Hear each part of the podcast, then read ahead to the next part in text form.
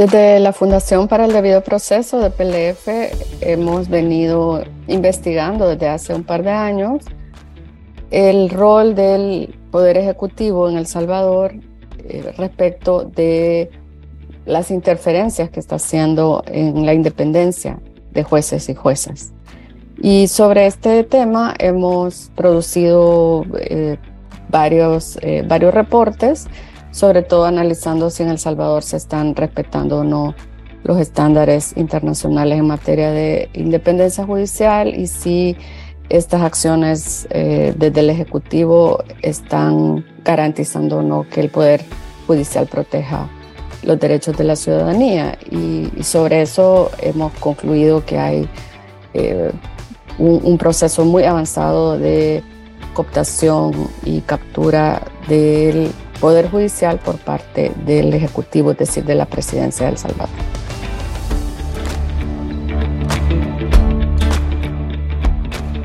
Bienvenidas y bienvenidos a un nuevo episodio de Poder, Redes y Captura del Estado en América Central. Este es un podcast producido por el Instituto de Investigaciones Sociales y el Centro de Investigación y Estudios Políticos de la Universidad de Costa Rica, con el apoyo de la Fundación Henrik Paul. Mi nombre es Alonso Ramírez Cover y soy investigador del Centro de Investigación y Estudios Políticos y también del Instituto de Investigaciones Sociales de esta universidad. En el episodio de hoy vamos a hablar sobre la independencia del Poder Judicial y la captura del Estado en El Salvador. Para ello hemos invitado a Leonor Arteaga.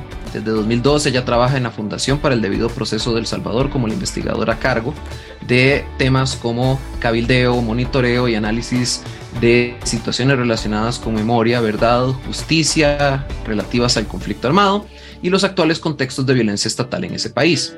Ella se ha desempeñado como procuradora adjunta de la niñez y juventud, ha publicado artículos y columnas de opinión y en 2018 fue nombrada comisionada nacional de búsqueda de personas desaparecidas durante el conflicto armado del Salvador.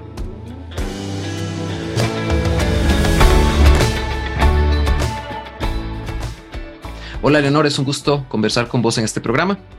Muchísimas gracias por la invitación, Alonso, y un saludo a todas las personas que nos están escuchando. Eh, en un informe publicado por la Fundación para el Debido Proceso y titulado Justicia Mordazada, la captura del sistema de justicia del Salvador, se provee una explicación de lo que ustedes llaman la crisis de la independencia judicial y que refiere al conjunto de medidas tomadas por el gobierno de Nayib Bukele desde 2021 para restar autonomía al Poder Judicial salvadoreño. Estas medidas van desde la eliminación de la estabilidad en el nombramiento de jueces y la carrera judicial, hasta la remoción inconstitucional de los y las magistradas de la Sala de lo Constitucional de la Corte Suprema de Justicia y su reemplazo, su reemplazo con lo que imagino son representantes pro gobierno en mayo de 2021. Todas estas medidas ponen en entredicho la independencia judicial en ese país y amenazan con facilitar procesos de captura del Estado. Entonces, para empezar, quisiera que enmarcáramos un poquito la discusión. ¿Qué es la independencia judicial y cómo es que minar esta independencia promueve procesos de captura del Estado? Por un lado, el derecho de las, de las y los ciudadanos de contar con jueces y juezas y también fiscales eh, que, que respeten a la ley, que respondan únicamente a la ley y no a intereses de los otros poderes del Estado o a intereses eh, de grupos eh, económicos o de, o de, otra índole. Es decir, que responda no a intereses particulares, sino a lo que la Constitución, las leyes le mandan.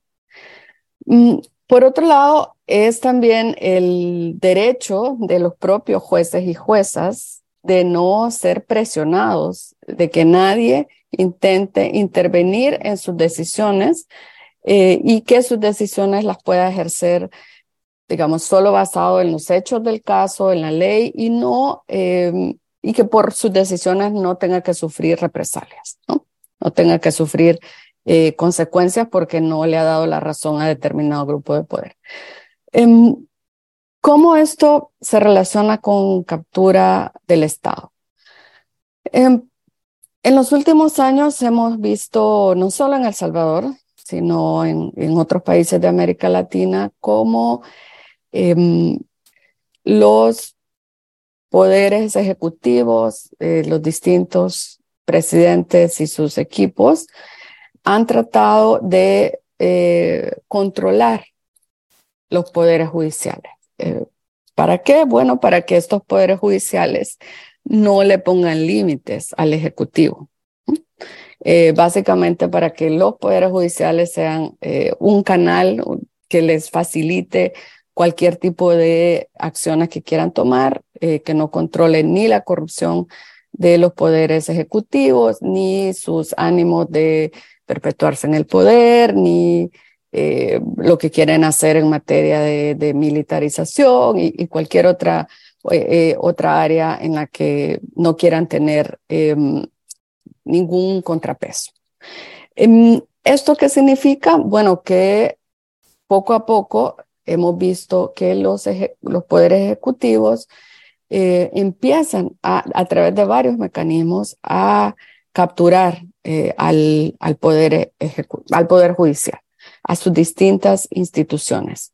Y esto, eh, hoy por hoy, El Salvador es quizás el, el país que de mejor manera, o digamos, mejor para ejemplificar lo que estamos hablando, pero que de manera más dramática, ¿no? Demuestra cómo un, eh, un presidente ha ido eh, poco a poco extendiendo todas sus, ¿no? sus, sus redes eh, para tener un poder judicial a su medida.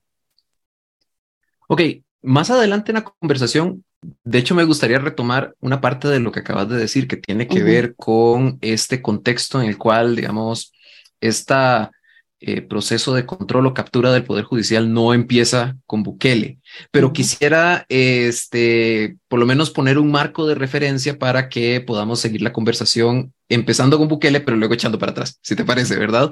Entonces, eh, entonces con este marco de referencia claro, vamos a hablar un poco de la crisis de independencia judicial actual, ¿no? Desde el inicio de la emergencia sanitaria del COVID-19, eh, Nayib Bukele, el presidente de El Salvador, ha asumido una actitud que, bueno, que muchos catalogarían como bastante confrontativa contra el Poder Judicial salvadoreño, ¿verdad? Esto es, bueno, en muchos casos, este, producto de los controles judiciales y constitucionales frente a lo que muchos observaron como medidas desproporcionadas tomadas por el gobierno para restringir libertades personales y establecer estas cuarentenas administrativas que se hicieron al inicio de la pandemia pero vemos que en mayo del 2021 estas tensiones aumentan después de que toma posesión una supermayoría, eh, eh, bueno, una bancada supermayoritaria este, oficialista que le ha permitido a Bukele aprobar leyes que afectan la independencia judicial sin necesidad de consensos legislativos. Entonces, tal vez pasando aquí, ¿cuáles son precisamente estas medidas legislativas que empieza a desarrollar el Ejecutivo y cuáles son las consecuencias que tienen para la independencia judicial y para los procesos de captura del Estado en El Salvador. Quizás para contar un poquito para quien no esté tan familiarizado con la historia más reciente de El Salvador, eh, quién es Bukele y por qué estamos hablando de su gobierno eh, y no de otros. Ciertamente los ataques a la independencia judicial, los intentos por controlar el, sistema de justicia no inician con Bukele. Eh, de eso vamos a contar un poquito más, pero sí se han intensificado y diría que antes eran acciones relativamente aisladas, ¿no? Es decir, cuando un juez, una jueza, un fiscal dictaba alguna decisión eh, controvertida que, que, que, afectaba determinado eh, sector, pues ahí había ataques, pero ahora lo vemos como eh, como una práctica, ¿no? Como una política orquestada y, y, y planificada. Ahora cuento un poquito más. En, como para entender lo que nosotros denominamos en DPLF y también otras organizaciones lo, lo llaman así como la crisis eh, de independencia judicial, vamos a hablar de, de eh, una obra en cuatro actos. La primera, eh, Nayib Bukele inicia eh, su gestión su administración en eh, junio de 2019 eh, y desde, desde ese momento, e incluso antes en su campaña, eh, se vendió como un presidente que iba a hacer lo que nadie había hecho, ¿no? refiriéndose a los partidos políticos tradicionales y a cualquier otro sector. Em, y tenía un, un discurso mesiánico, ¿no? De que era el, quien iba a ser, eh, quien, valga la, redundancia con el nombre del país, iba a ser El Salvador, ¿no? Del Salvador. Em, y desde, los primeros momentos habló que eh, para eso necesitaba todos los poderes posibles. Eso significaba que eh, el, el, ejecutivo, perdón, el legislativo y el judicial no lo veía como, como, debe existir en toda democracia, como un sistema de pesos y contrapesos, sino eh, como parte de su gabinete, ya decirlo de alguna manera. Desde el principio empezó a lanzar mensajes en ese sentido. Em, y al principio, entonces, para yo diría que desgastar la relación con el legislativo y el eh, judicial, que en ese momento eh, estaba formado por, por eh, funcionarios más o menos independientes, que habían sido electos más o menos en procesos respetables, válidos. Empieza a desgastar, ¿no? Y a, a confrontar. Em, esa confrontación tuvo su, su culmen el, el, siguiente año, en febrero de 2020, cuando Bukele eh, entra por la fuerza, así como se oye, ¿no? entra por la fuerza con eh, todos los militares y policías de El Salvador eh, a las instalaciones de la Asamblea Legislativa en un acto que dio vuelta al mundo, donde Bukele básicamente se proclamó casi que el, ungido con un discurso de que mezclaba elementos religiosos, en el cual eh, presionó a la Asamblea Legislativa para que le aprobara unos, eh, eh, unos préstamos que supuestamente necesitaba para fortalecer el combate a las pandillas, pero en realidad el préstamo era, digamos, un, un, un, pretexto, lo que quería era mostrar eh, que, que, no estaba bromeando cuando hablaba de que iba a controlar a los otros poderes. El, el, tercero, el tercer acto, digamos, ocurrió cuando eh, después de las siguientes elecciones, eh, que eran las elecciones legislativas, eh, Bukele gana, su partido gana la mayoría de escaños en la Asamblea Legislativa y el primer día del mandato de esa nueva Asamblea Legislativa donde eh, Bukele tenía eh, digamos, la posibilidad ya de, aprobar cualquier cosa sin negociar con otros partidos. El primer día, que fue el, en mayo de 2021, eh, ahí eh, se destituye a, las cabezas del, sistema de justicia. Se destituye a los miembros de la Corte Suprema de Justicia, sobre todo de los que forman el Tribunal Constitucional, que en El Salvador ese tribunal es parte de la Corte Suprema, y además se destituye eh, al fiscal general y se nombra nueva gente eh, afín a Bukele. Y luego el, cuarto acto es que un par de meses después, ah, eh, también esta Asamblea Legislativa de la cual Bukele se había apoderado, aprueba una serie de reformas a la carrera judicial que ya estaban intentando apoderarse no solo de la cabeza del, de la cúpula del, del, sistema de justicia, sino también de jueces y juezas y fiscales a otros niveles. Eh, y a través de esta reforma se eh, obliga a, muchos jueces a retirarse, eh, sobre todo aquellos que, que, tenían más edad y que eran quizás las voces más fuertes del sistema de justicia, quien podían hacer algún tipo de oposición. Lo saca y, nombra a nuevos jueces sin méritos eh, y con digamos, personas eh, dispuestas a, a, seguir el guion que había marcado el Ejecutivo.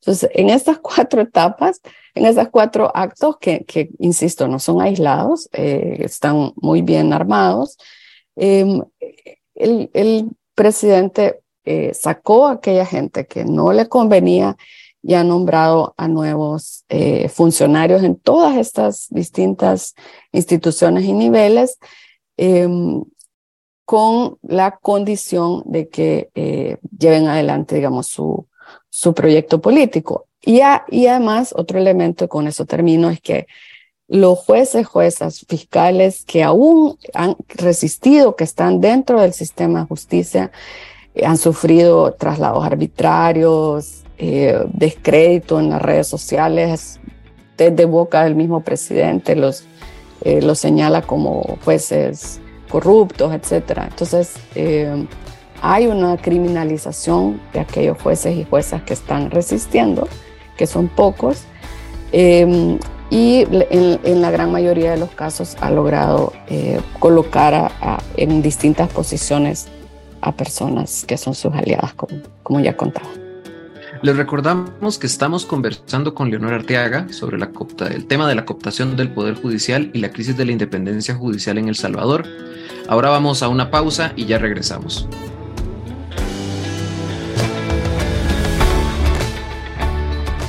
Regresamos con Leonor Arteaga en nuestra conversación sobre la cooptación del Poder Judicial en El Salvador.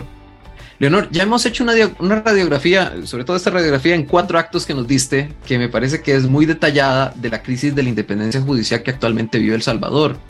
Sin embargo, no hemos contextualizado estos hechos en historia judicial de las últimas dos o tres décadas.